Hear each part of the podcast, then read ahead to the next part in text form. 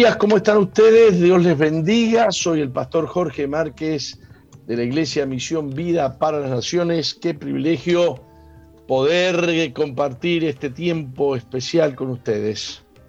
Feliz de... Oh, y espere que se me... Oh. Empezó a salir el audio por otro lado. Bien, este, perdonen, perdonen. Hoy no está, no tengo a Nati y bueno, nos ha costado un poquito la tecnología esta. No es, fácil la tecnología, ¿eh? Pero eh, sí, Nati está muy experimentada y las dos demás que tengo acá son medias inútiles. Oh. ¿Cómo le va, Roca? ¿Está ahí usted? Acá estoy yo, otra inútil para... está... está... No la veo. Acá estoy, acá estoy. ¿Me ve? Ahí está. Bien, bien, bien. Este, estamos, estamos en familia. Estamos en familia. Eh, buen día, de su saludo a usted. Bueno, saludamos a toda la audiencia. A saludar. Eh, sí, estamos felices de poder compartir con toda la audiencia. Eh, bueno, nosotros eh, salimos con, nuestros errores eh, eh, en la programación, pero la intención y el deseo de nuestro corazón es bendecirles, es que pasen un, tiempo llenos de, esperanza, expectantes de lo que van a recibir de parte de Dios, que reciban de parte de Dios y que sus vidas sean transformadas. Así que el deseo de los que hacemos el programa de radio aquí en SOE es ese poder impartirles bendición donde quiera que estén, en sus casas, en sus trabajos, alguna persona que esté enferma en el hospital. Eh, les impartimos la bendición de Dios y queremos que, ustedes sean sanos, sean libres, sean prósperos y, todo lo que, lo que Dios nos prometió, que sabemos que Él lo va a cumplir. Apóstol, eh, no queremos olvidarnos de saludar a los que nos están sintonizando en las emisoras asociadas en el interior del país. ¿Me deja saludarlos? Nunca se lo impedí. Ay, creo que bueno. Eh, saludamos a todos los que nos escuchan en Salto, por preferencia FM 95.1, a los que nos escuchan en Florida, en Piedra Alta 105.5 FM a los que escuchan en Durazno, les saludamos eh, por FM Centro 102.7, en Fraile Muerto, por Sirio FM 89.5 y también saludamos a los que nos escuchan en San Juan, Argentina, por Bles FM 88.3 y no nos queremos olvidar de aquellos que nos están viendo por MBTV en cualquier parte del mundo no solo aquí en Uruguay, les saludamos, les bendecimos y estamos felices de que puedan eh, estar con nosotros. Eh, escríbanos a... Escríbanos a las, en las redes, en MBTV, en la página de www.misionvida.org o www.soe.com.uy. En Facebook también podés eh, interactuar con nosotros a través de Misión Vida 2.0 y bueno, también podés encontrar en Facebook MBTV para poder ver el programa. Les recordamos la línea de WhatsApp de la radio 094-929-717, 094 929-717 para que se comuniquen con nosotros. Muy bien, claro, y no le da la bienvenida a, la audiencia que yo tengo en mi, en mi fanpage. Ah, perdón, perdón, perdón, sí, sí, sí, mala mía, mala mía a los que a los que entran a la fanpage del apóstol Jorge Márquez por Jorge Márquez UI en las redes sociales del apóstol, ahí pueden interactuar con él porque yo no puedo ver lo que ustedes hablan con él, pero bueno, el apóstol ahí eh, donde está les, les saluda. Muy bien, muy bien. Eh, busquen mi fanpage Jorge Márquez UI. Estamos en video. Parece que estoy con la voz mm, tomada. Ayer tomé un poco de frío en Veraca. Eh, eh, espere que acomode esto. Vamos a empezar con los con las noticias que tenemos para ustedes en esta mañana. Eh, la primera noticia que vamos a compartir viene del diario El Observador. Cabildo Abierto le respondió a la ONU sobre prisión domiciliaria a mayores de 65 años. Eh, y hablan, y una opinión de Cabildo Abierto es, hablan con supina ignorancia. Este, bueno, tenemos que decir que, que eh, el Cabildo Abierto presenta una ley que pretende que los mayores de 65 años tengan prisión domiciliaria. Y el proyecto de ley deja fuera el régimen especial a los, de ese régimen especial a los violadores, a los que tienen homicidios agravados, este, salvo los casos en que haya transcurrido desde los hechos un plazo equivalente a dos tercios de la pena máxima establecida para este delito. Y los crímenes y delitos de lesa humanidad contenidos en la ley número 18.026 del, del, año 2006. Eh, a ver si resumimos.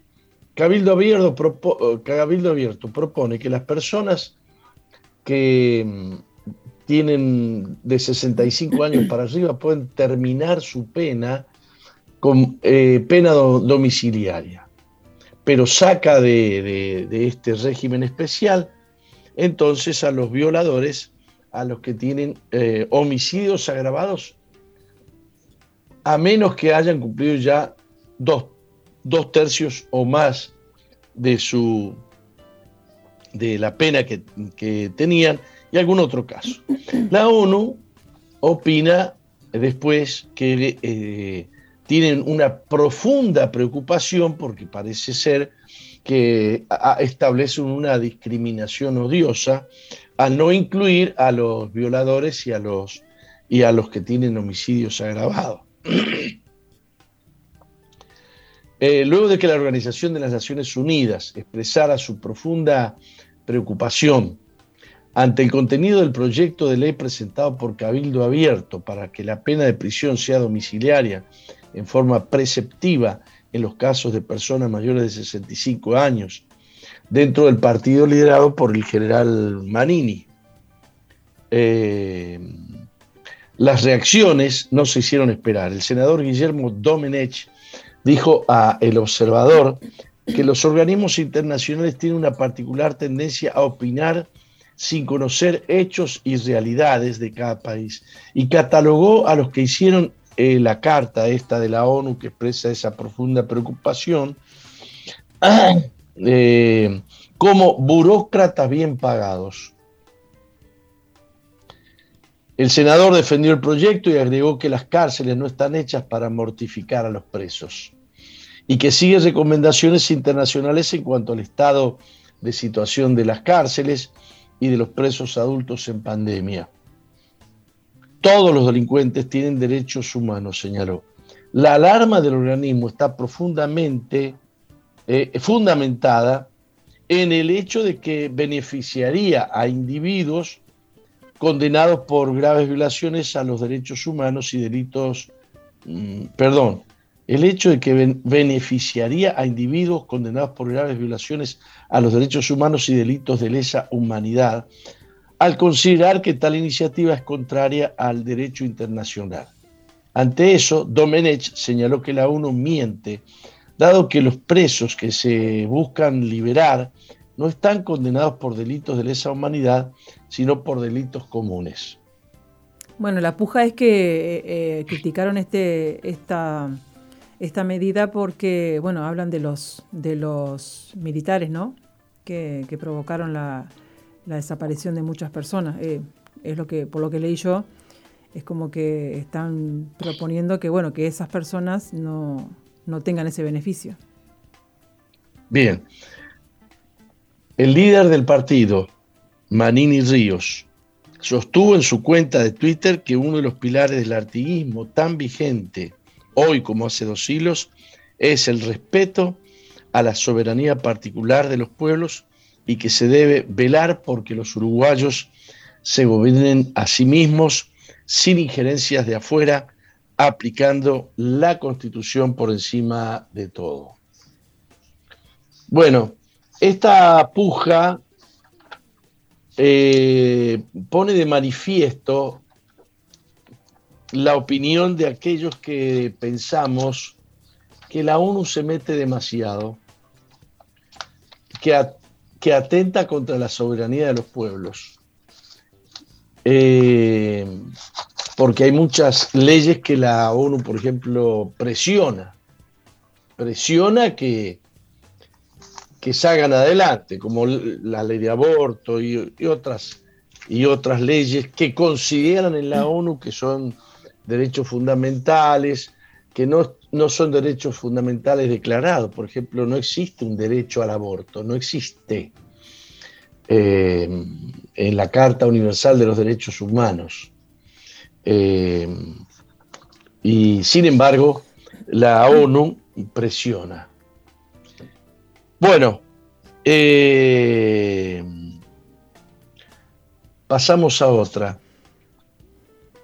El, periódico Evangélico Digital publica en Argentina una biblioteca de Neuquén recibe un Nuevo Testamento escrito en idioma braille. Eh, con motivo de celebrarse el 93 aniversario de la Biblioteca Popular Juan Bautista Alberdi en la provincia de Neuquén, Argentina, la Mutual Amen eh, en conjunto con la Iglesia Jesús es Rey, entregaron una Biblia y los libros del Nuevo Testamento, estos últimos escritos en braille.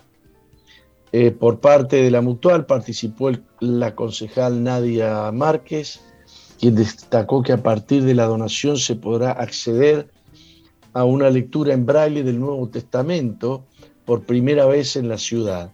Y recordó que la Biblia fue el primer libro impreso y que en la actualidad es el más distribuido y traducido a más idiomas en todo el mundo.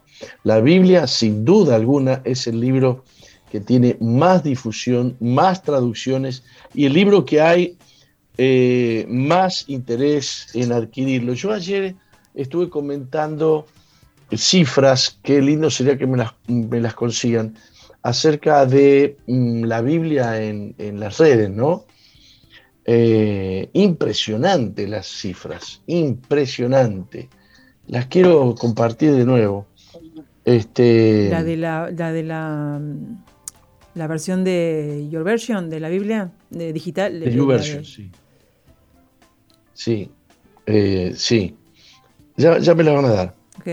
Este, la Biblia fue el primer libro impreso, eso también hay que destacarlo cuando se inventó la imprenta eh, y la imprenta de Gutenberg en Alemania, el primer libro que se imprimió fue la Biblia.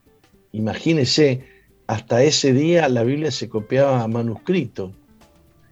Se podía tardar no sé cuánto, un año en escribirla, en escribir un, una versión. Ahora con la imprenta usted podía hacer este, qué sé yo, muchas impresiones de la Biblia en, un solo día.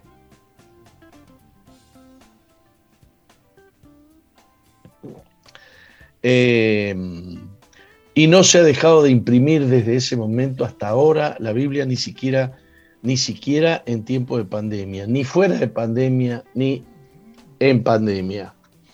Eh, las cifras que habíamos compartido uh, ayer este, eh, una popular aplicación de la Biblia que se llama YouVersion, y desde aquí animamos a la gente a bajar esa aplicación, está celebrando un récord en todo el mundo, ya que su aplicación se convierte en la primera aplicación basada en la fe en alcanzar 500 millones de instalaciones. Es decir, 500 millones de personas han bajado la aplicación de YouVersion, que es la versión, una versión de la Biblia, en, sus computadoras o en sus celulares, ¿no?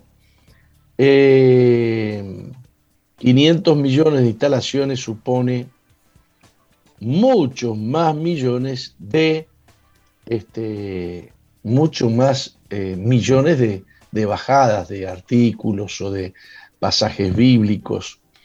Eh, se, se, lee eh, la Biblia ahí está traduciendo 2.600 idiomas, eh, perdón, 2.600 versiones de la Biblia en 1.760 idiomas.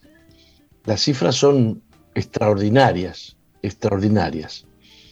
Eh, hay una cifra que no, que no me acuerdo, que yo no sé si era de 67 mil millones de, de no sé, una, una, una barbaridad. Bueno, eh, Linda iniciativa la de Neuquén, ¿no? Muy linda iniciativa, sí, sí. Muy bien. En Argentina, una mujer se convierte en la segunda persona del mundo en sanarse de VIH por inmunidad natural. Interesante. Se trata de una mujer de 30 años que fue diagnosticada con el virus de inmunodeficiencia humana por primera vez en el año 2013. La mujer residente, eh, residente de la ciudad argentina de Esperanza, en Santa Fe, se ha convertido en la segunda persona documentada en el mundo cuyo propio sistema inmunológico podría haberla curado del virus de inmunodeficiencia humana VIH sin la ayuda de tratamientos antivirales, sin trasplante de médula ósea. Disfruto de estar saludable, dijo a NBC News, la mujer quien habló bajo condición de anonimato debido al estigma asociado con el virus. Tengo una familia sana, no tengo que medicarme y vivo como si nada hubiera pasado. Eso ya es un privilegio. Qué bonito, ¿no? Esto es realmente un milagro del sistema inmunológico humano que lo hizo, dijo el doctor Xiu Yu, inmunólogo viral del Instituto Ragon en Boston, Estados Unidos, quien lideró en asociación con la doctora Natalia Laufer, científica médica del Instituto Invirs en Buenos Aires, Argentina, la búsqueda exhaustiva de cualquier rastro del virus en el cuerpo de la mujer a quien le fue diagnosticado el VIH por primera vez en el año 2003. En otras palabras, su propio organismo logró vencer el VIH y es la, la segunda persona en el mundo que ha sido, que tiene debidamente documentado que esto ha sucedido. Ahí nos habla de la importancia que, tiene el, el, poder tener fortalecido nuestro sistema inmunológico, ¿no? Con, como Dios sí, en el caso de las vacunas, en el caso de las vacunas, digamos que los eh, los los mm, ah, los elementos que combaten la enfermedad, en el caso de las vacunas de, del COVID o del VIH. Del COVID, mm. del COVID, inhiben, inhiben las defensas naturales y duran, y las que genera la vacuna duran muy poco y nada, muy poco, se terminó, muy poco. No digamos nada. Bien, eh, por eso es importante comer sano, como dicen algunos, que tu, que tu remedio sea tu comida, que tu remedio sea tu comida. Es difícil conseguir comida eh, sana hoy en día, porque hay tantos fertilizantes, hay tantas pesticidas, hay tantos fungicidas y hay tanta cosa, ¿no? Y la, genética eh, modificada de las plantas y de los animales y las hormonas que le dan a los animales, qué sé yo, eh, es difícil comer sano. Bueno, y el agua también, que escuché la otra vez decir que tiene arsénico, ¿no? Que leyendo acerca de eso provoca diabetes, cáncer. Eh, Así que... Sí, sí. Eh, no solamente arsénico. Eh, ayer escuché de, lugares donde tiene el agua de OCE, el agua potable de OCE, tiene exceso de este, plomo. O sea, una buena propaganda para que Salus y otras marcas vendan sí, más. Vendan mucho. Bien dice la Biblia que tenemos que orar por los alimentos, ¿no? Dar gracias a Dios y por, por la gratitud que nosotros tenemos por, porque Dios nos da el alimento, son santificados y bueno, y tenemos las promesas del Señor. Bueno, eh, el gobernador de Tennessee se une al proyecto Salmo 139 para proteger la vida de los no nacidos. Hay un proyecto en Estados Unidos que se llama Salmo 139. Eh, es una propuesta provida eh, y su gobernador anunció una asociación del Estado con ese proyecto Salmo 139 que, que surte eh, de un importante recurso a todos los centros de embarazo. Bill Lee, mandatario estatal, está encabezando esta iniciativa para todos los centros de embarazo, en donde se colocarán varias máquinas de ultrasonido, ya que para el gobernador proteger la vida de las personas es lo más importante. No hay nadie en nuestro estado que sea vulnerable, mm, más vulnerable que el feto, y proteger al feto ha sido importante para nosotros desde hace mucho tiempo, dijo el gobernador desde el centro Bill's Choice, en donde explicó que esta iniciativa también ha estado en el corazón de su esposa Mary. Ha sido en este estado en donde se ha defendido la vida como ningún otro. La última decisión política les colocó una fecha límite a los abortistas para que puedan apelar ante la Corte Suprema su estancia dentro del Estado, así como sus servicios. La importancia de la máquina de ultrasonido es por lo vital que son cuando las mujeres desean abortar, ya que con ellas las imágenes que les brinda les motivan a dar a luz y no interrumpir la vida del bebé. Hay una puja de los abortistas impresionante de que las madres no vean el bebé dentro del, eh, de su vientre, entonces este, luchan para que no, no, les hagan exámenes en que se pueda ver en pantalla el bebé. Claro, eh, ¿Qué ha hecho este? ¿Eh? Porque así desisten de abortar. Desisten de abortar. Pero las cifras son importantísimas. Cuando una madre ve a porque dice sáqueselo, que esto y que el otro, que son una celulita cualquiera, no son, no son, no está formado, pero cuando ve chupar al nene chupar el dedo, mover, jugar con los pies, etcétera, deciden no este, eh, deciden no abortar. Y las cifras son muy altas, mm, mucho más del 90% de las mujeres que ven en pantalla a su bebé, desisten eh, de su deseo de abortar. Qué bueno. Eh, los que defienden la vida dicen que el consentimiento de una madre para abortar debe ser informado y a la madre hay que informarle qué es lo que tiene adentro. Y no hay mejor manera de informarle que hacerle una, ¿cómo se, una tomografía, ¿no? una, sí, una eso, no es la palabra. Una ecografía. Eh, muy bien.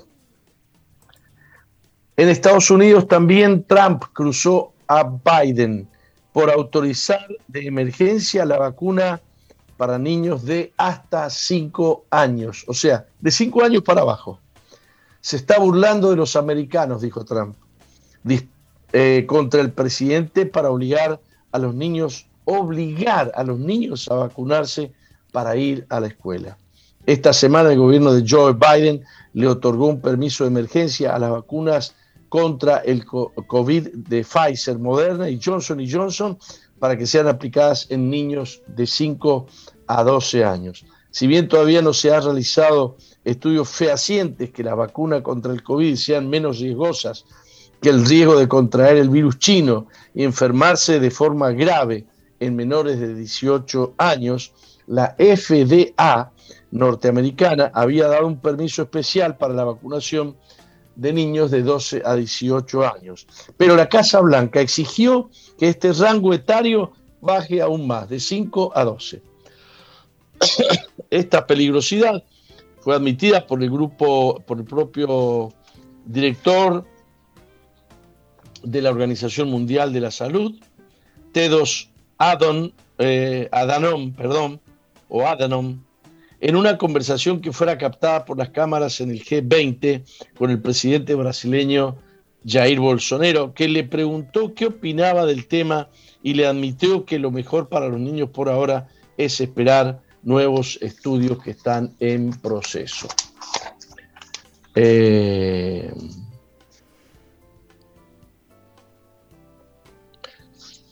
Bueno, en Alemania se están empezando a hacer muchas autopsias y las autopsias están dando sorpresas. El director del Instituto eh, de Patología de la Universidad de Heidelberg, Peter eh, creo que hemos hablado de esto, ¿no? Sí. Ha realizado más, de 40, más de 40 autopsias a personas que murieron dentro de las dos semanas posteriores a ser vacunados y este, eh, está alarmado por los resultados.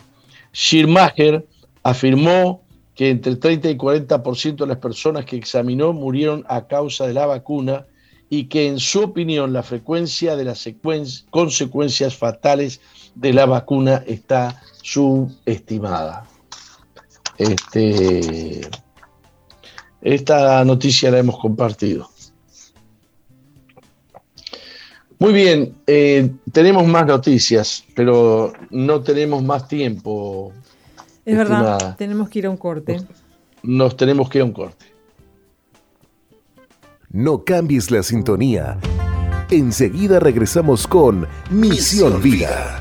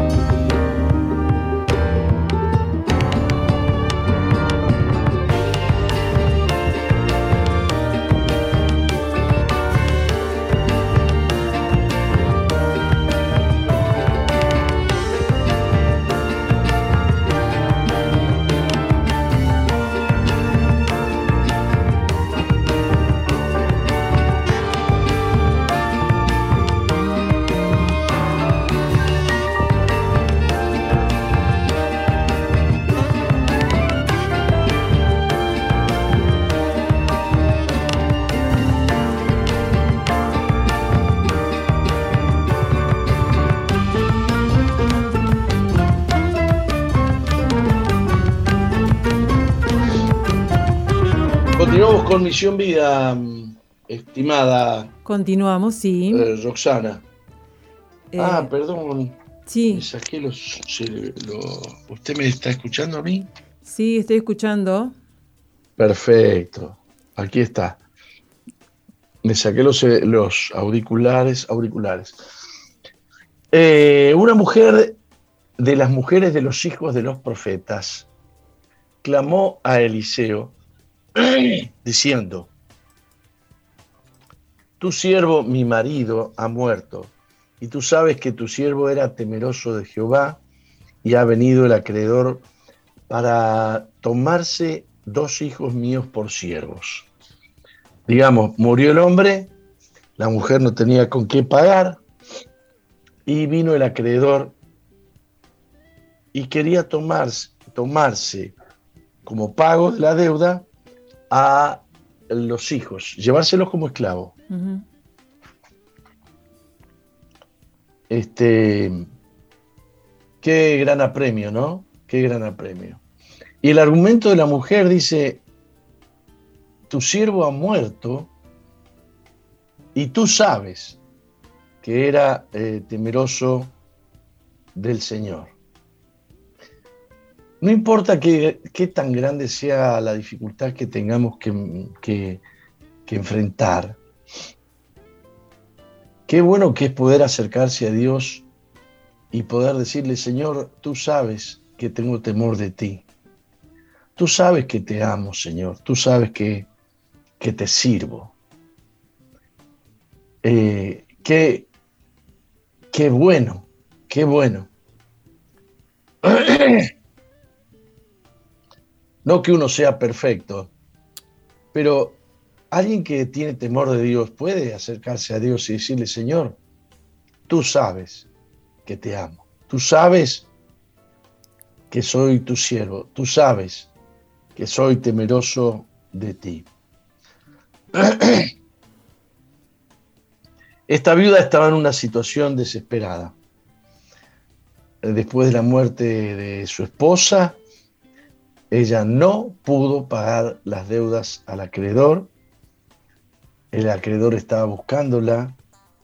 y no solamente los acreedores tomaban en aquel tiempo eh, las pertenencias, la olla, lo que sea, eh, para, para, cobrarse, sino que en aquel tiempo eh, también tomaban a los hijos como pago. Y en su desesperación esta viuda clamó al profeta Eliseo. Eh, Eliseo, podría haber dicho, anda al templo a, pedir ayuda. ¿Qué puedo hacer yo contigo? Pero le dice, declárame qué tienes en casa. Eh, vamos a ver qué tienes en casa. ¿Qué puede, qué puede haber en tu casa que pueda ayudar a un milagro? Eh, Dios puede visitarte tal como estás y aún puede hacer cosas grandes con lo poco que tengas o lo pequeño que sea lo que tú tienes como hizo con David, ¿no? Este, ¿qué, tenía David? Una onda. No, no funcionaba bien como soldado, con coraza y con tantas cosas. Él tenía una onda y Dios usó la onda. ¿Qué tenía Moisés cuando abrió el mar eh, rojo? Una vara, un pedazo de palo con el que se ayudaba eh, a caminar. Y Dios usó esa, esa vara. La usó varias veces Dios. Me acuerdo que la usó en Egipto y transformó la vara en una serpiente. Eh, y entonces ella dijo que tenía unos recipientes eh, y en obediencia a la fe de esta mujer, el aceite que tenía en la vasija, tenía una sola vasija, se multiplicó. Eh, y, el, el profeta le dijo, conseguí, conseguí muchas vasijas, no pocas, pedí prestada. Y entonces le prestaron unas cuantas vasijas y todas las vasijas se llenaron de aceite. Un milagro de aquellos. Y entonces, este, eh, cuando dejaron de conseguir vasijas, dejó de fluir el aceite. Y entonces el profeta dijo, bueno, utiliza lo que vos necesitas y vende el resto para pagar la deuda eh, que tenés. Siempre Dios va a salir con algo que vos ni te esperás, ¿no? No te pongas a imaginar cómo Dios hará algo. O no te imagines cómo Dios tendría que hacerlo, ¿no? ¿Te has descubierto a ti mismo alguna vez eh, pensando cómo Dios va a hacer un milagro de algo que vos le estás pidiendo y es solo imaginación tuya. Pensás que va a bajar un ángel, pensás que va a venir, no sé, una persona y te va a preguntar tal cosa. Pero Dios nunca sigue los pensamientos ni las ilusiones de las personas. Dios tiene sus propios métodos. Este, no se terminó el aceite. Eh, y se transformó esto en un poderoso testimonio también de cómo Dios socorre a las viudas. Quiero que sepas que Dios tiene un corazón especialmente sensible a las viudas, a los pobres, a los huérfanos. Y la demanda de Dios es amar al prójimo y por supuesto que al primero que hay que proteger, como dice el gobernador de Tennessee, para defender la vida, no hay más situación más vulnerable que el más débil, y el más débil es el bebé que está en el vientre de la madre. Eh, el Señor usó métodos no convencionales. A nadie se le ocurriría que Dios iría a hacer un milagro multiplicando aceite en las vasijas que ellos conseguían. Eh, y se terminó el milagro cuando se terminaron las vasijas. Si ellos hubieran buscado más vasijas, más aceite hubiera, se hubiera multiplicado. Este, esto significa, Dios obra hasta donde llega tu fe.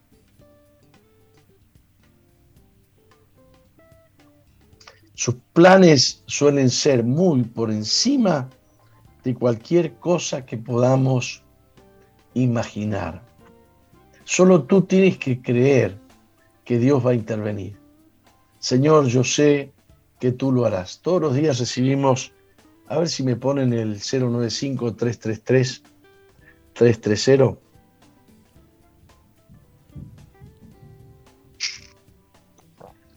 En pantalla, todos los días recibimos peticiones de oración.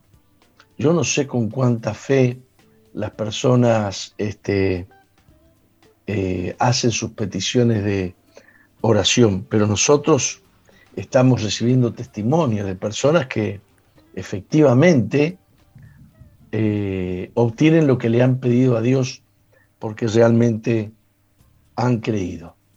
Y los pastores estamos orando todos los días a las 6 de la mañana y oramos, en, en mi caso con Marta, oramos nombre por nombre, petición por petición. No sabes cómo será, pero Dios lo hará. Eh, Dios oye el clamor de los que están en angustia. Eh, Dios oye el clamor de los débiles, de los pobres, de los que tienen hambre, de los que le buscan. Eh, te tenés que acercar a Dios con una convicción plena de que Dios eh, está mirando la situación, de que Dios te ama, de que Dios tiene misericordia. Posiblemente tu vida no ha sido una vida muy satisfactoria desde el punto de vista cristiano, o sea, no has hecho suficiente mérito. Debo decirte que nadie ha hecho suficiente mérito, ni yo como pastor, ni nadie. Nadie nunca, jamás ha hecho suficiente mérito para mover el corazón de Dios. El corazón de Dios no se mueve por causa de tu santidad ni por causa de tu consagración o de tus buenas obras. El corazón de Dios se, conmueve. El corazón de Dios se conmueve por tu situación, porque Él es misericordioso. Simple y llanamente Simple y llanamente por eso, porque es amoroso. Eh, Dios contempla tu situación y eh, está esperando que te acerques a Él eh, con fe, con fe. O sea, no traes, no traes una bandeja de buenas obras para convencerlo a Dios, solo traes fe. La fe no toma en cuenta tus hechos, la fe solamente toma en cuenta los hechos de Dios, el poder de Dios, el amor de Dios y la misericordia de Dios. Es impresionante. Qué lindo poder decir que Dios va a escuchar mi oración no porque yo soy bueno, sino que va a escuchar la oración porque Él es misericordioso. Él va a escuchar la oración porque se compadece de los que de los que sufren. Claro que los que no le buscan, claro que los que no le creen, Claro que aquellos que van a cuestionar a Dios no, no terminan ni conociendo a Dios, ni conociendo su misericordia, ni conociendo su gran bondad, ni conociendo su, su gran poder. Amén. Hoy no le he agradecido a todas las personas que están escribiendo. Aquí hay una hermana, hay una hermana que dice no merezco nada, solo por gracia he recibido. Nadie ha podido jamás hacer suficiente mérito. El único que hizo mérito por nosotros fue Jesús en la cruz del Calvario. Este es mi Hijo amado, en quien tengo complacencia, dijo la voz que se escuchó desde el cielo.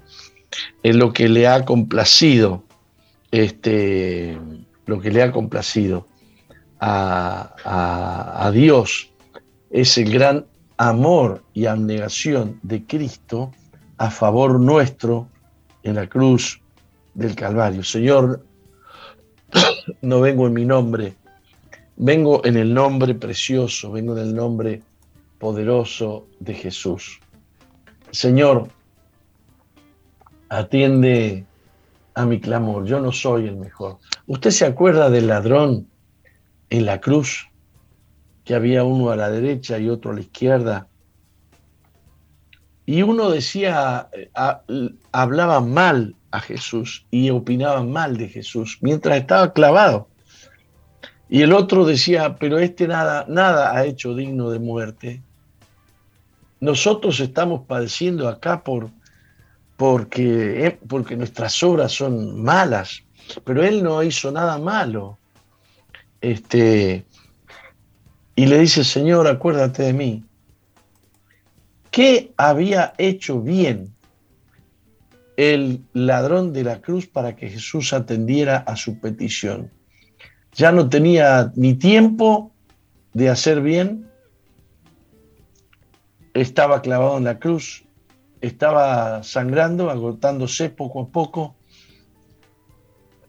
sus fuerzas se debilitaban, pero tuvo fe Señor, nada bueno he hecho yo.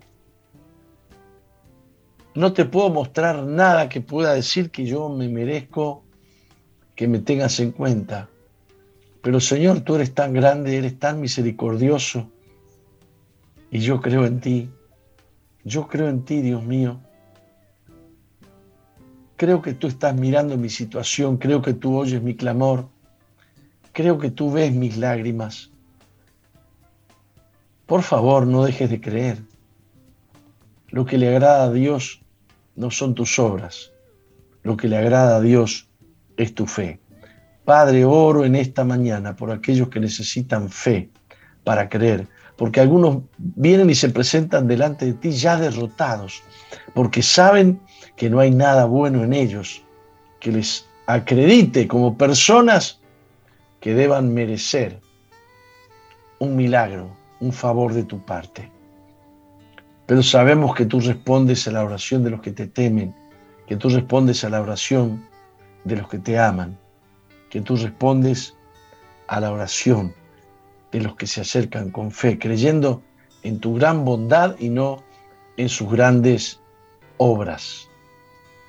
Yo les bendigo en esta mañana en tu nombre. Ahora, Padre, yo te pido que hagas milagros. Ahora hay gente que me está escuchando y que ha entendido. Y hay gente que en este momento se está animando a decir, Señor,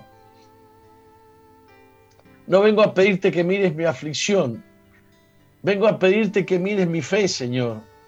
Me estoy acercando a ti porque te estoy creyendo. Tómame, Señor, en tus manos y toma mi causa en tus manos. Obra conforme a la justicia de la fe. Te lo pido en el nombre de Jesús. Señor, tú estás haciendo milagros en esta misma hora. Yo siento tu presencia en este diálogo, en esta charla, manifestándose en las casas, en los trabajos, en cualquier lado. Pon tu mano, haz un milagro, en el nombre de Jesús. Amén. Amén. Vamos a un corte.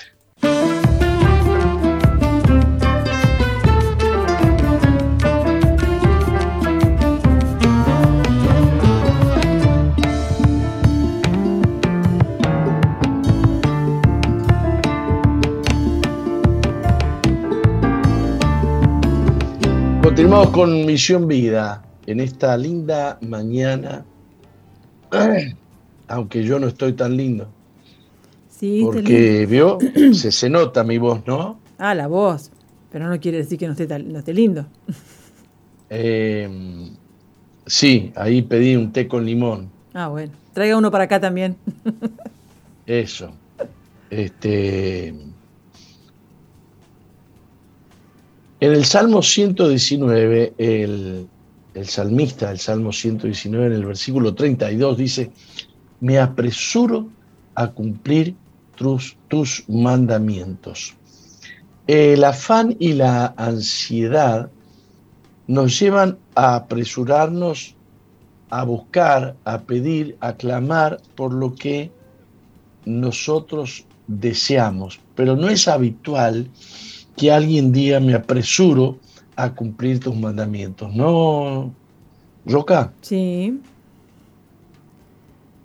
Más bien que ocupan un lugar predominante en nuestra vida, aquellas cosas que deseamos que Dios cumpla, que Dios salga, haga, pero no, no consideramos tan importante hacer lo que Dios quiere que hagamos, lo cual para Dios es una prioridad importante.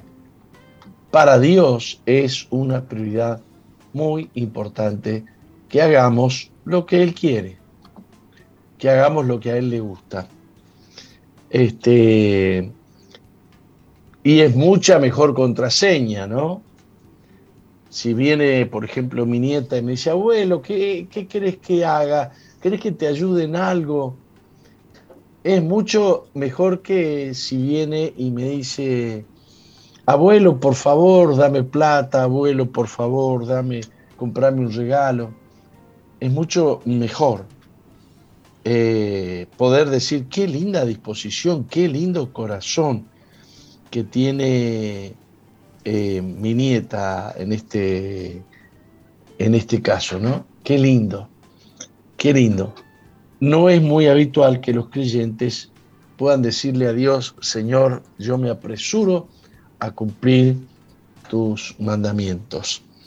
Y eh, los mandamientos de Dios no solamente hay que obedecerlos porque son la voluntad de Dios, porque implican bendición porque Dios no nos manda a hacer algo que nos va a hacer daño. Todo lo contrario, Dios nos manda a hacer algo que será provechoso, que será productivo eh, para nosotros. Eh, una de las cosas más importantes que aprendemos acerca de la obediencia en la Biblia es que debemos obedecer prontamente a Dios, que debemos obedecerle inmediatamente. Eh, obedecerle inmediatamente significa poner de lado inmediatamente lo que yo estaba por hacer, lo que yo quería, lo que yo pensaba, porque le doy prioridad a Dios. Yo al lado mío tengo colaboradores que les pido algo y entonces este, eh, no lo hacen, no lo hacen, eh, cuando yo les pregunto si lo hicieron, me dicen, no, todavía no lo hice, pero lo estoy por hacer. Entonces espero un rato más o un día más. Este, después me dicen, no, lo que pasa es que estaba haciendo tal otra cosa. A la tercera vez, yo me busco a alguna otra persona que me haga caso. Así te lo digo. Eh, tengo gente alrededor mío que no considera mal posponer lo que yo le pido, es decir, quitarle prioridad para darle prioridad a lo que esa persona está haciendo. Estoy hablando de aquellos que trabajan cerca mío. Inmediatamente uno detecta a las personas que tienen una predisposición especial a obedecer inmediatamente.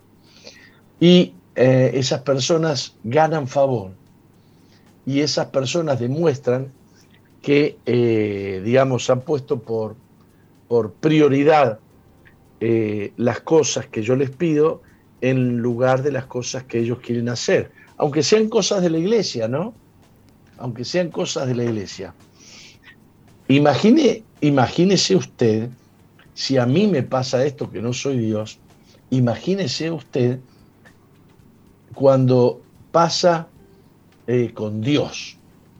¿Qué cosas prometiste hacerle a Dios o obedecerle? ¿Qué cosas sabes, sabías que tenías que hacer y se te ha ido el tiempo y te has olvidado y lo has postergado? Y cuando tenés algo que decir acerca de eso, lo único que tenés son excusas.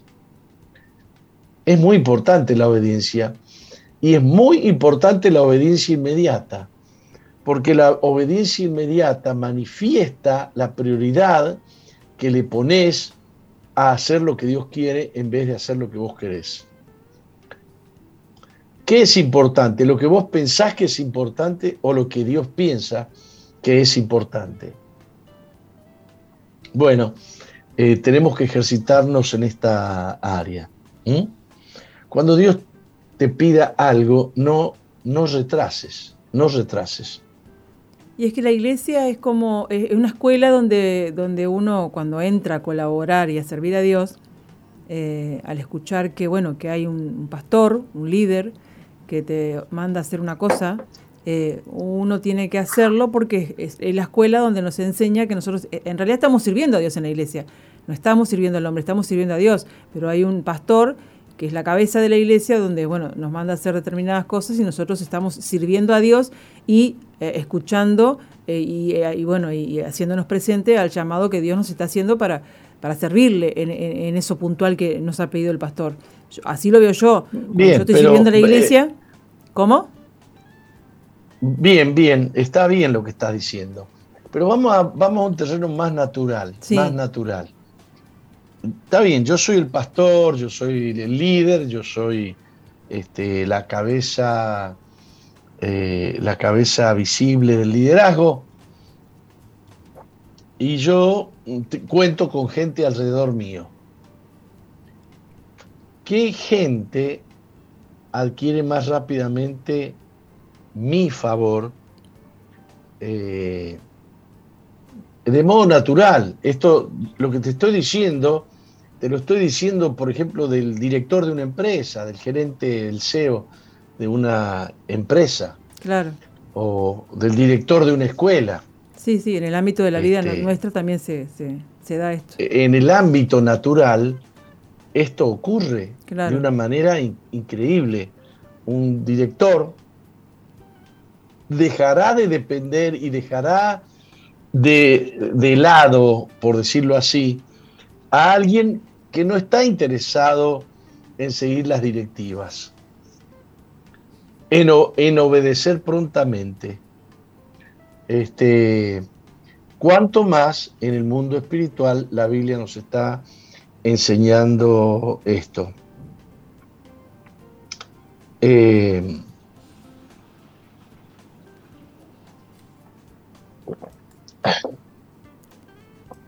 No tienes que entender por qué Dios te mandó a hacer algo.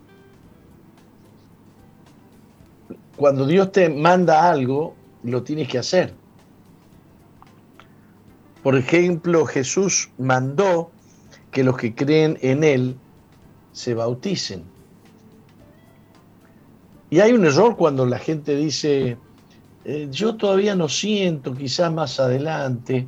La obediencia no es una cuestión de sentir o no sentir.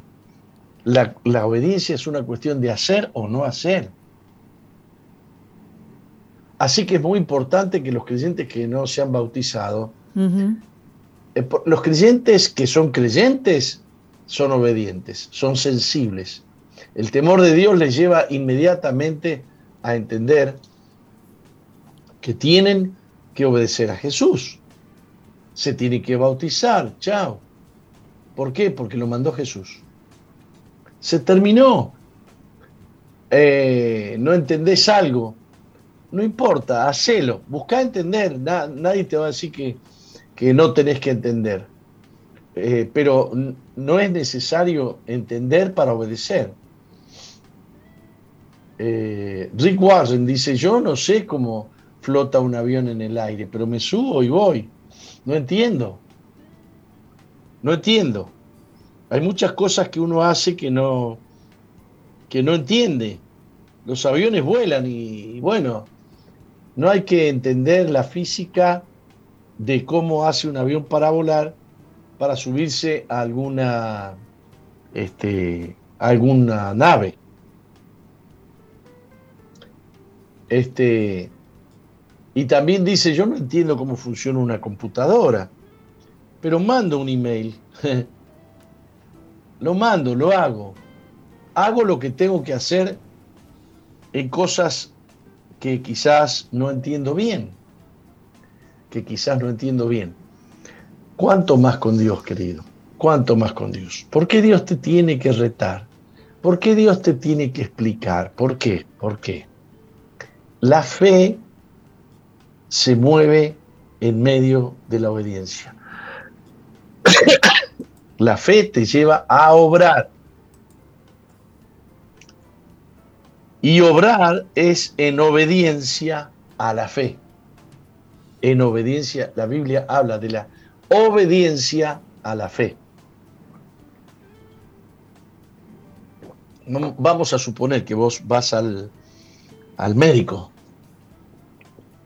te atiende, tenés un problema y el médico te hace una receta y decís, bueno, hay que comprar este remedio, este y este. Vos fuiste al médico para que él te dijera qué tenías y para que te recetara un medicamento. Vos te, vos te vas con la receta y decís, yo creo que estos remedios no me van a hacer nada. No los compras y no los tomás. ¿Qué chance tenés de sanarte? Eh, vas al médico, hablas con él, pero no le has creído, no le has obedecido. El médico creyó que te iba a hacer bien tal pastilla o tal remedio que te, que te, que te dio, pero vos no obedeciste. Con Dios es así. Con Dios es de esa manera. Eh, cuando aplazamos la obediencia, no le damos prioridad a las cosas que Dios nos ha dicho. No solamente eso, cuestionamos a Dios. Porque claro, si vos tenías algo más urgente que hacer, entonces Dios no es tan urgente. Entonces lo que Dios quería no era tan urgente. La obediencia aplazada o la obediencia aplazada es desobediencia. Obediencia aplazada es desobediente. Sí, ya lo voy a hacer. Sí, ya te dije que lo voy a hacer. Bueno, lo iba a hacer, sí, pero tengo tal otra cosa que hacer. Hay gente que no aprende esto. Hay gente que no aprende esto. Que la obediencia es principal, que la obediencia es importante. Por eso es bueno destacar lo que dice el Salmo 119, versículo 32. Me apresuro a cumplir tus mandamientos. Y esto significa, lo que tú quieres, Señor, es mi prioridad. Te voy a demostrar cuánto te amo y te voy a demostrar cuánto te quiero. Es prioridad para mí, Señor, hacer lo que tú quieres. ¿Se habrá entendido esto, Roca? Perfecto, el asunto es después ponerlo por obra, ¿no? Que Dios nos ayude a ser obedientes en, el primer llamado, en lo que Él nos dice y no... después aparecen algunos, te cuento en la, en la iglesia, aparecen algunos que dicen a mí no me tienen en cuenta y yo que sé tanto, y yo que conozco tanto, y yo que... A mí que me importa todo lo que vos conocés, si vos no le vas a dar prioridad al proyecto que yo tengo como el pastor de la iglesia.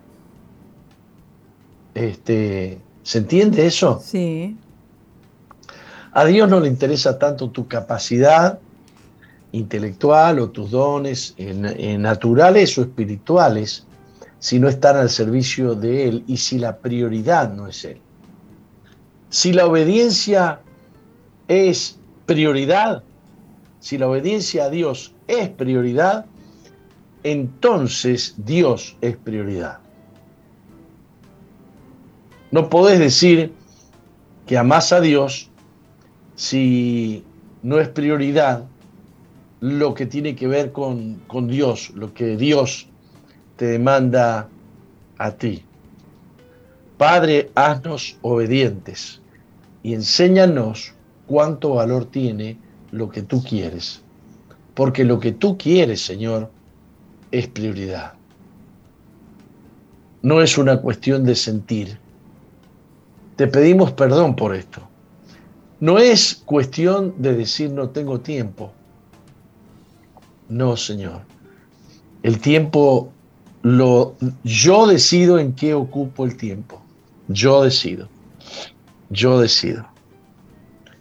Padre, que estas palabras penetren, te lo pido en el nombre bendito, precioso de Jesús. Amén. Amén. Amén. Bueno, eh, vamos a un corte, Roca. Nos vamos a un corte.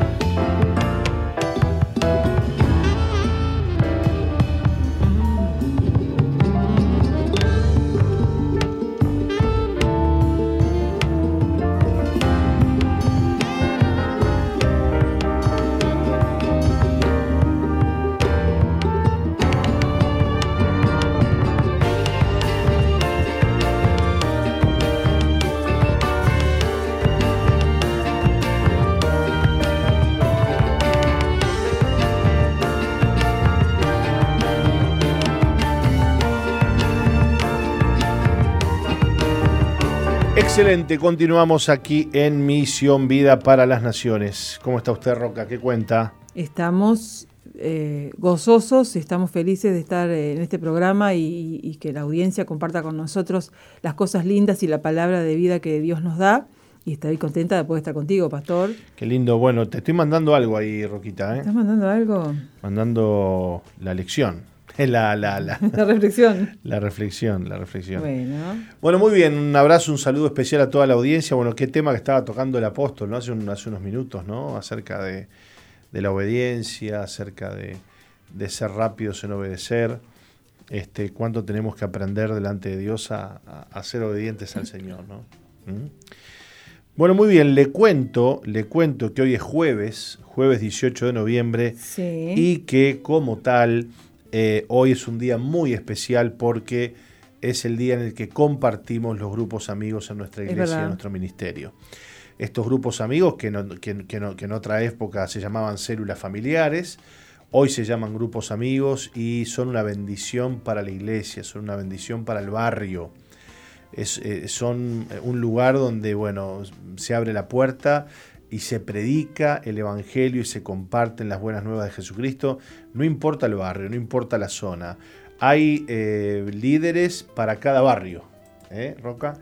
Hay gente que vive en barrios, eh, digamos, más tranquilos, otros viven en barrios menos tranquilos de la ciudad y en todos ellos, no importa si son barrios donde hay gente pudiente o barrios donde hay gente humilde, de condición pobre, este, ahí se predica el Evangelio. Y hay una necesidad de Dios en todas las escalas sociales. Todas las, en todos los estratos sociales, ¿no? No importa el dinero que pueda tener la gente, el barrio, el nivel de las casas, hay siempre gente necesitada del amor de Dios, de oír, de oír el mensaje de Cristo, tanto en un barrio este, pobre como en un barrio más pudiente. No, no importa el lugar, el Evangelio es predicado a toda criatura y eso es lo que hacemos los días jueves en nuestra iglesia. Así que bueno, oramos por los líderes, les bendecimos en el nombre de Jesús.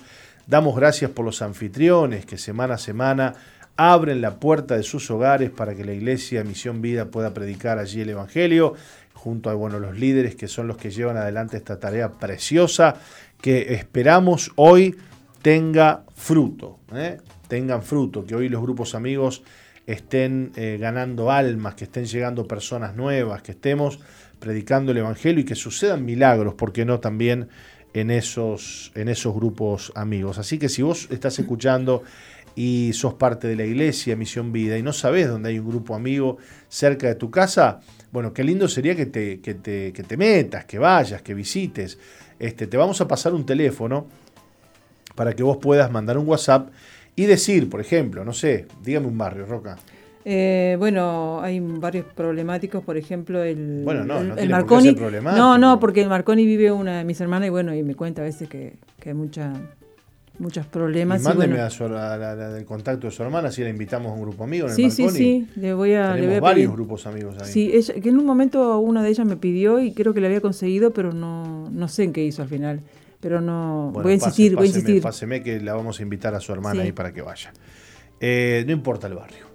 No, no, importa el barrio, lo que pasa es que como me acordé, mi hermana me estaba diciendo... Si usted no sabe dónde, dónde tiene un grupo amigo, puede, puede mandar un mensaje a qué número, Roca. Al 095-333-330. 095-333-330. Bárbaro.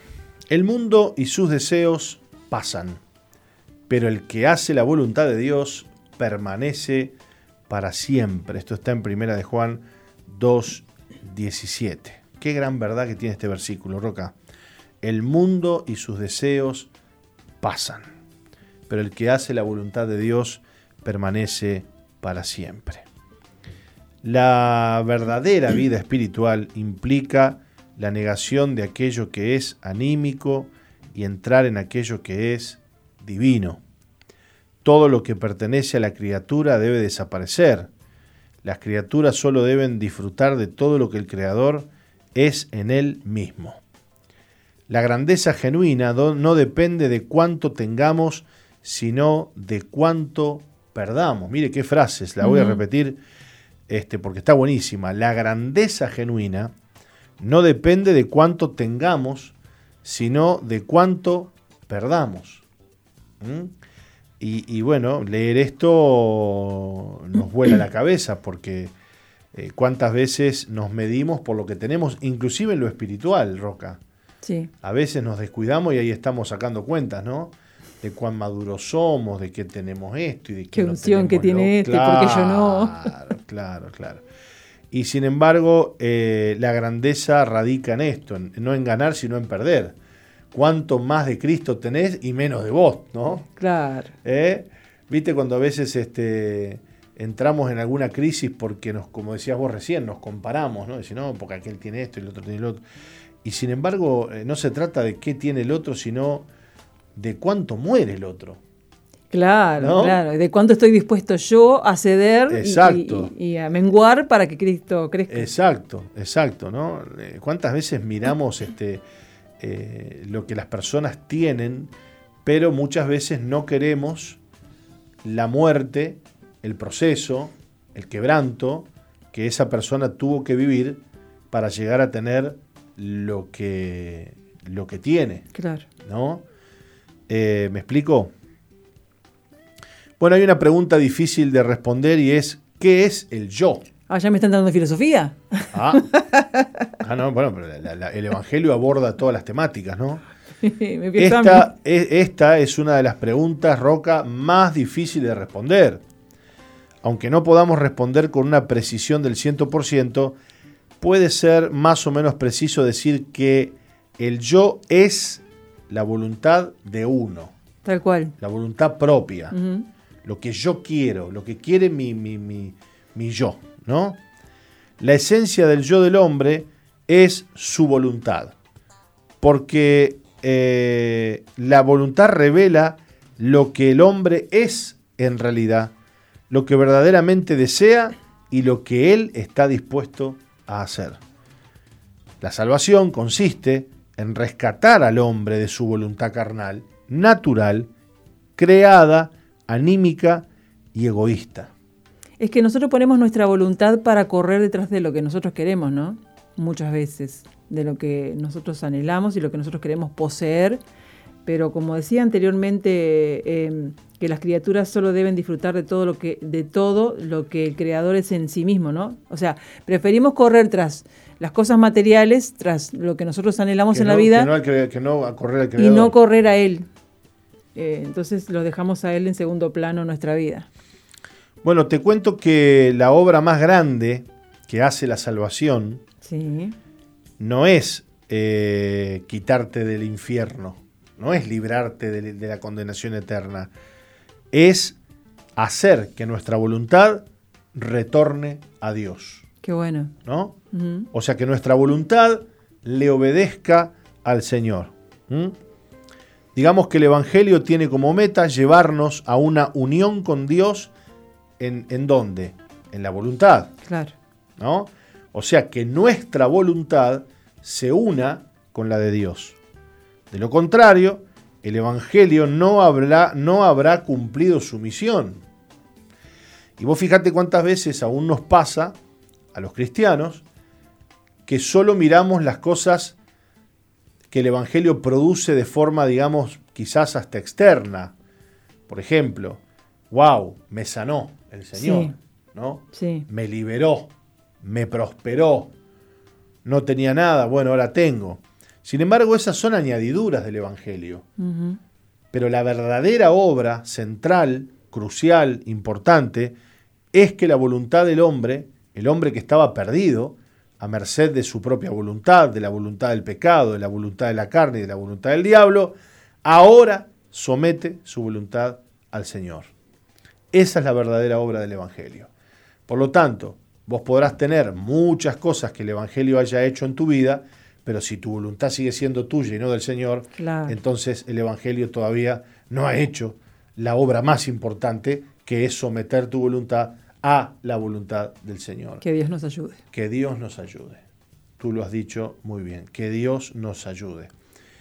Y que Dios nos libre ¿no? de vivir un Evangelio donde la prioridad son las cosas externas del Evangelio o las añadiduras y no que nuestra voluntad esté sometida a la voluntad de Dios, porque, esa es la parte más difícil. Claro, porque Dios no nos, no nos hizo robot a nosotros para que lo obedezcamos así como tipo, eh, bueno, eh, prendemos la llavecita y sí señor, sí señor, no. Nos dio el libre albedrío, nos dio la decisión, el tomar la decisión de, aceptarlo, no aceptarlo, de seguirlo, no seguirlo, y Él quiere que nosotros sometamos nuestra voluntad en libertad, que nosotros seamos libres para elegir y que lo, lo, hagamos por, por nuestra decisión propia. No nos va a obligar, pero es lo que quiere Él que nosotros rindamos nuestra voluntad a Él porque Él tiene cosas mejores para nosotros que lo que nosotros procuramos para nuestra vida. Claro. Ahora vos fíjate que, bueno, no basta solo con el espíritu, mm. no basta solo con el cuerpo. Este, como ese dicho que este, eh, le decía la mamá a la nena media rebelde, decía, sentate, la niña decía, no me siento nada. Y entonces la madre le dice, te sentás o te doy un cachote. Bueno, dice, me siento, pero por dentro me quedo parada. ¿no? Este, ¿Te identificas con eso, por dentro me quedo parada. Eh, ¿Cuántas veces el Señor le dijo a su pueblo, este pueblo que de labios me honra, pero su corazón, su voluntad está lejos de mí? ¿no? Entonces, lo que realmente representa o lo que realmente puede describir un verdadero cambio y una verdadera obra del Evangelio en nuestras vidas, no es lo de afuera, es la voluntad. Es que el Evangelio haya cautivado tu voluntad. Un poco lo que hablaba el apóstol hoy sobre la obediencia también, ¿no? Y cuando la voluntad queda cautiva a Dios, y bueno, nos volvemos personas obedientes, donde Dios nos mande vamos, lo que Dios nos pide hacemos, porque ya no nos pertenece nuestra voluntad, sino que le pertenece al, Señor, ¿no?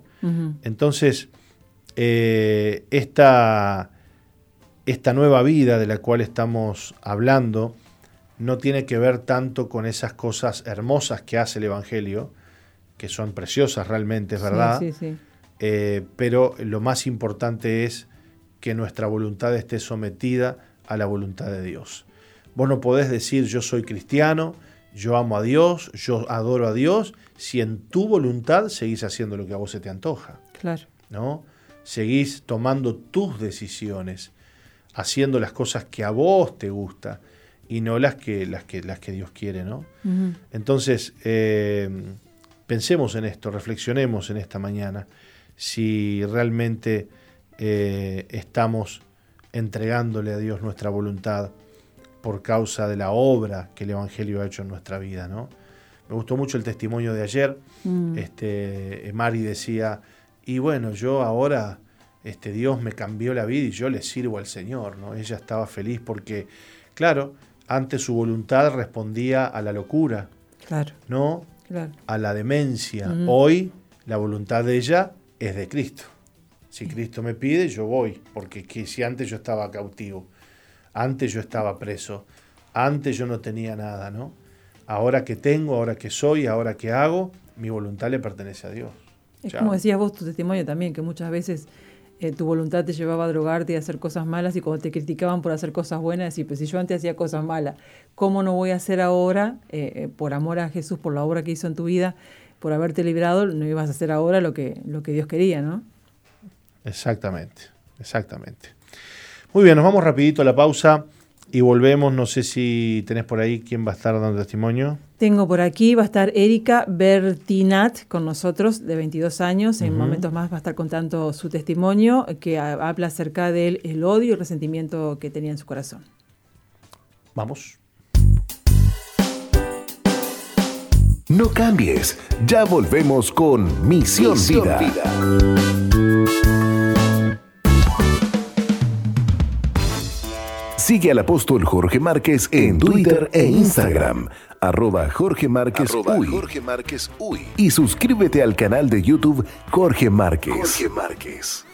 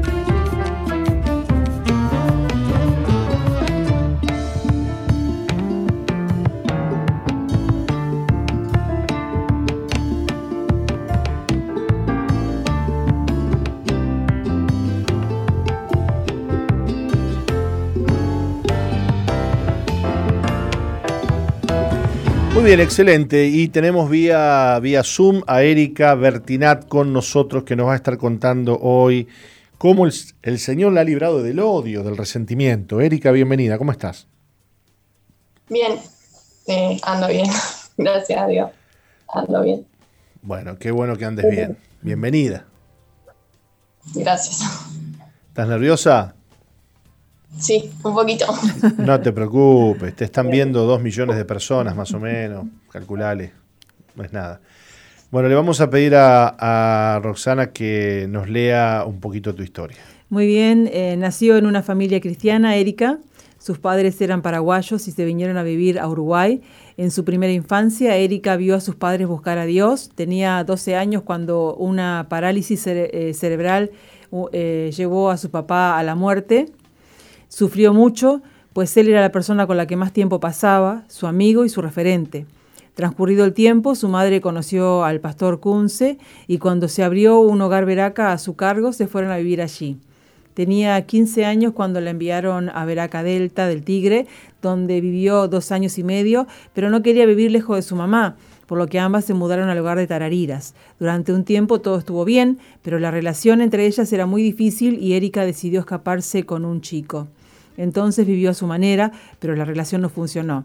Al tiempo conoció a su actual esposo a través de Internet, con quien tuvo un hijo. Atravesó su embarazo con mucha dificultad.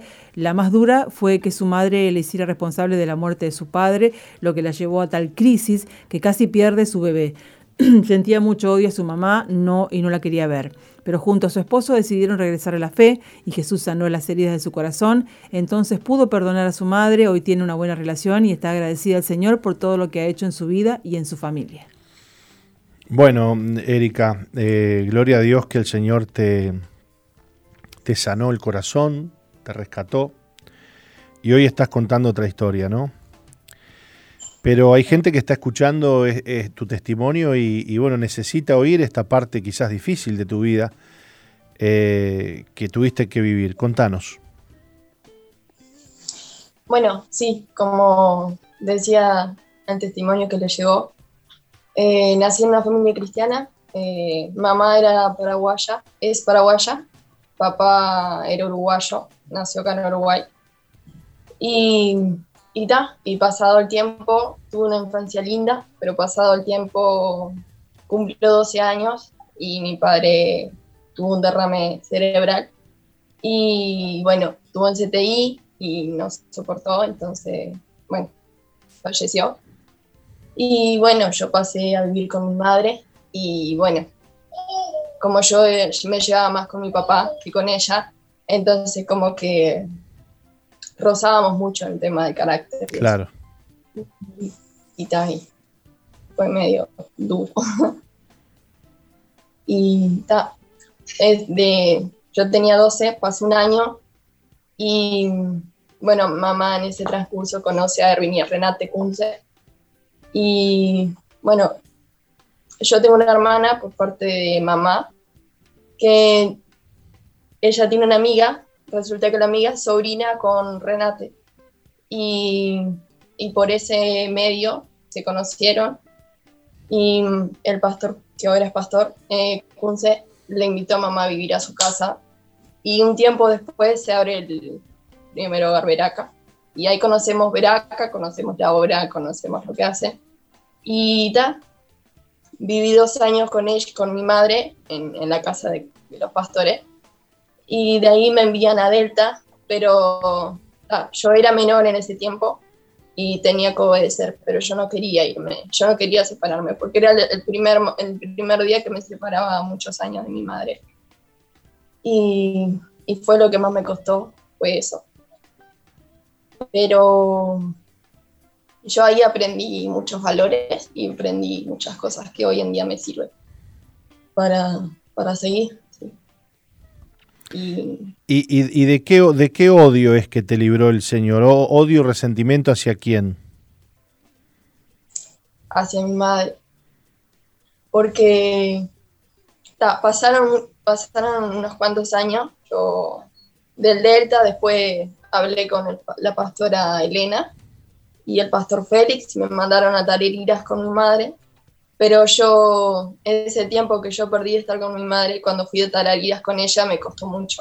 Y ahí empezaron las peleas y los roces con, con mamá. Y ahí fui acumulando resentimiento con ella, porque me había mandado a Delta del Tigre cuando yo no quería. Y bueno, y eso sumado a que cuando yo salgo de los hogares, para hacer la cortita, eh,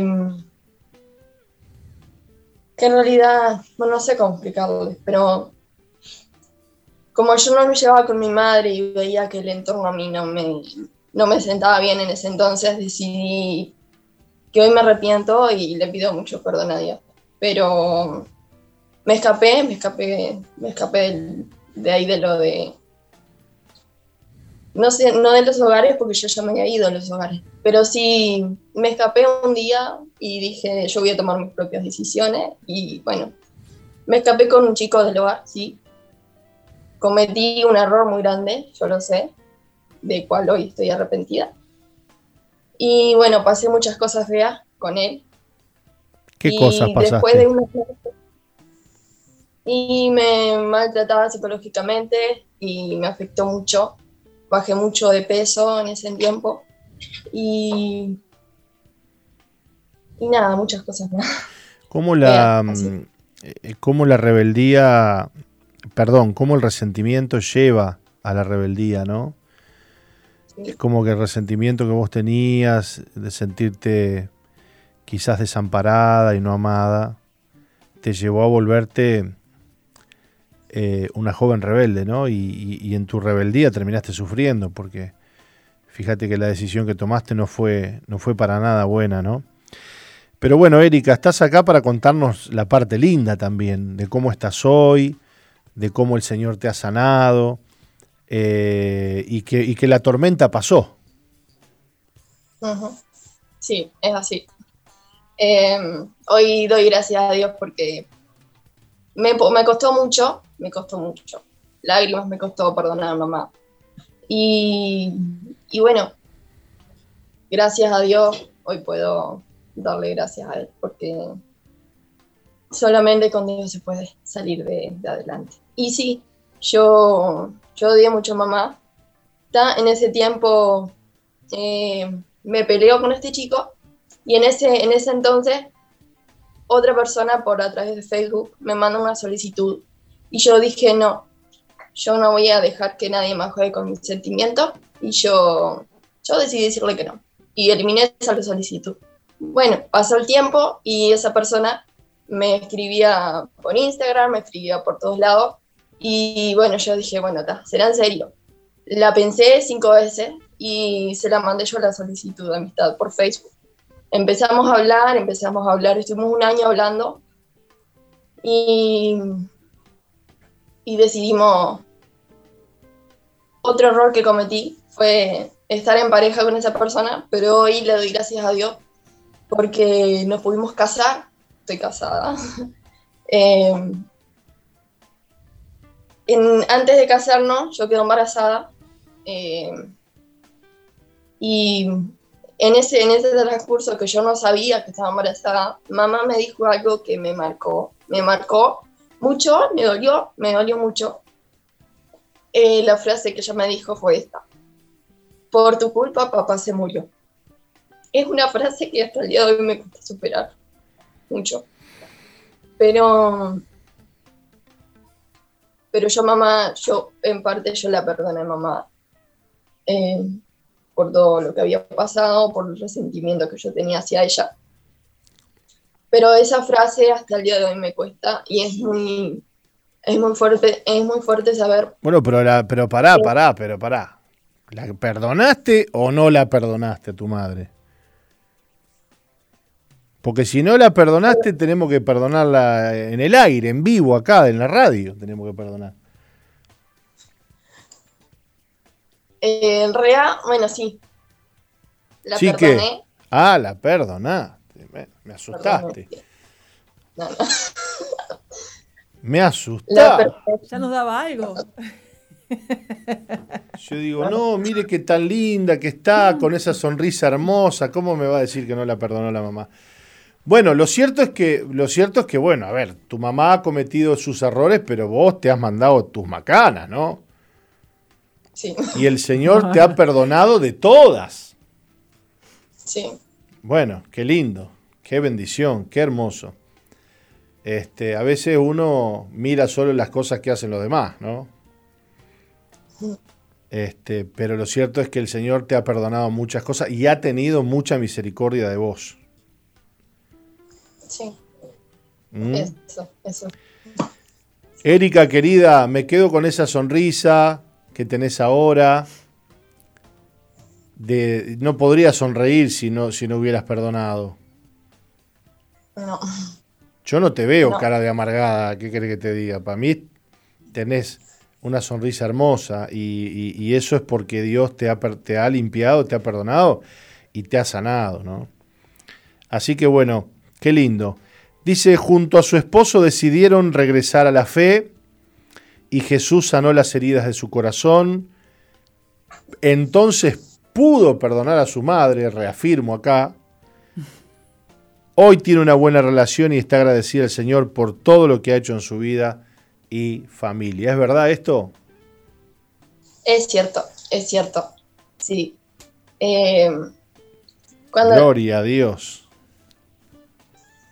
Hoy tengo una familia hermosa, estoy casada, tengo un bebé un año y todo se lo debemos a Dios porque si él no hubiera interferido y yo no hubiera puesto de mi parte, eh, Nico y yo no estaríamos acá y eso es cierto. Yo estuve, tuve, tuve amenazas de aborto, dos amenazas de aborto. ¿Tenés, eh, ¿tenés un bebé de cuántos, Erika? De un año y medio. Qué lindo. Qué lindo, qué lindo.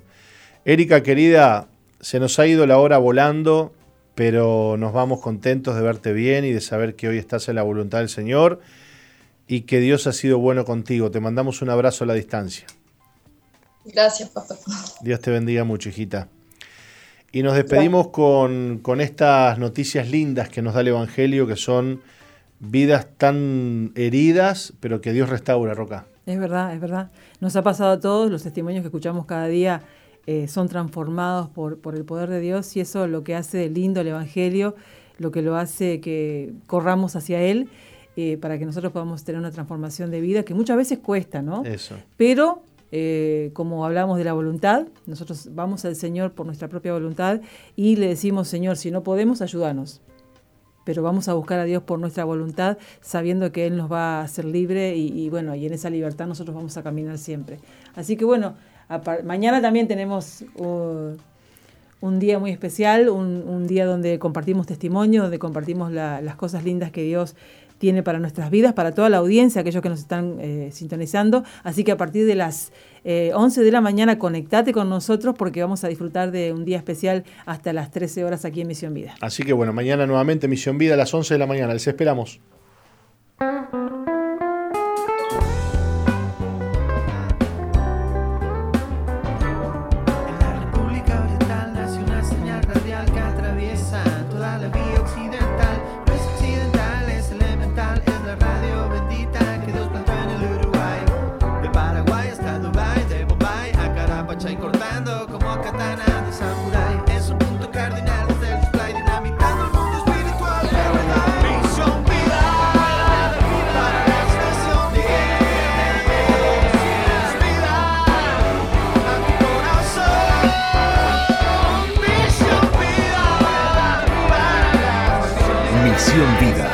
Iglesia que Dios plantó en Uruguay para que juntos alcancemos lo imposible, presentó su programa exclusivo que conduce el apóstol Jorge Márquez.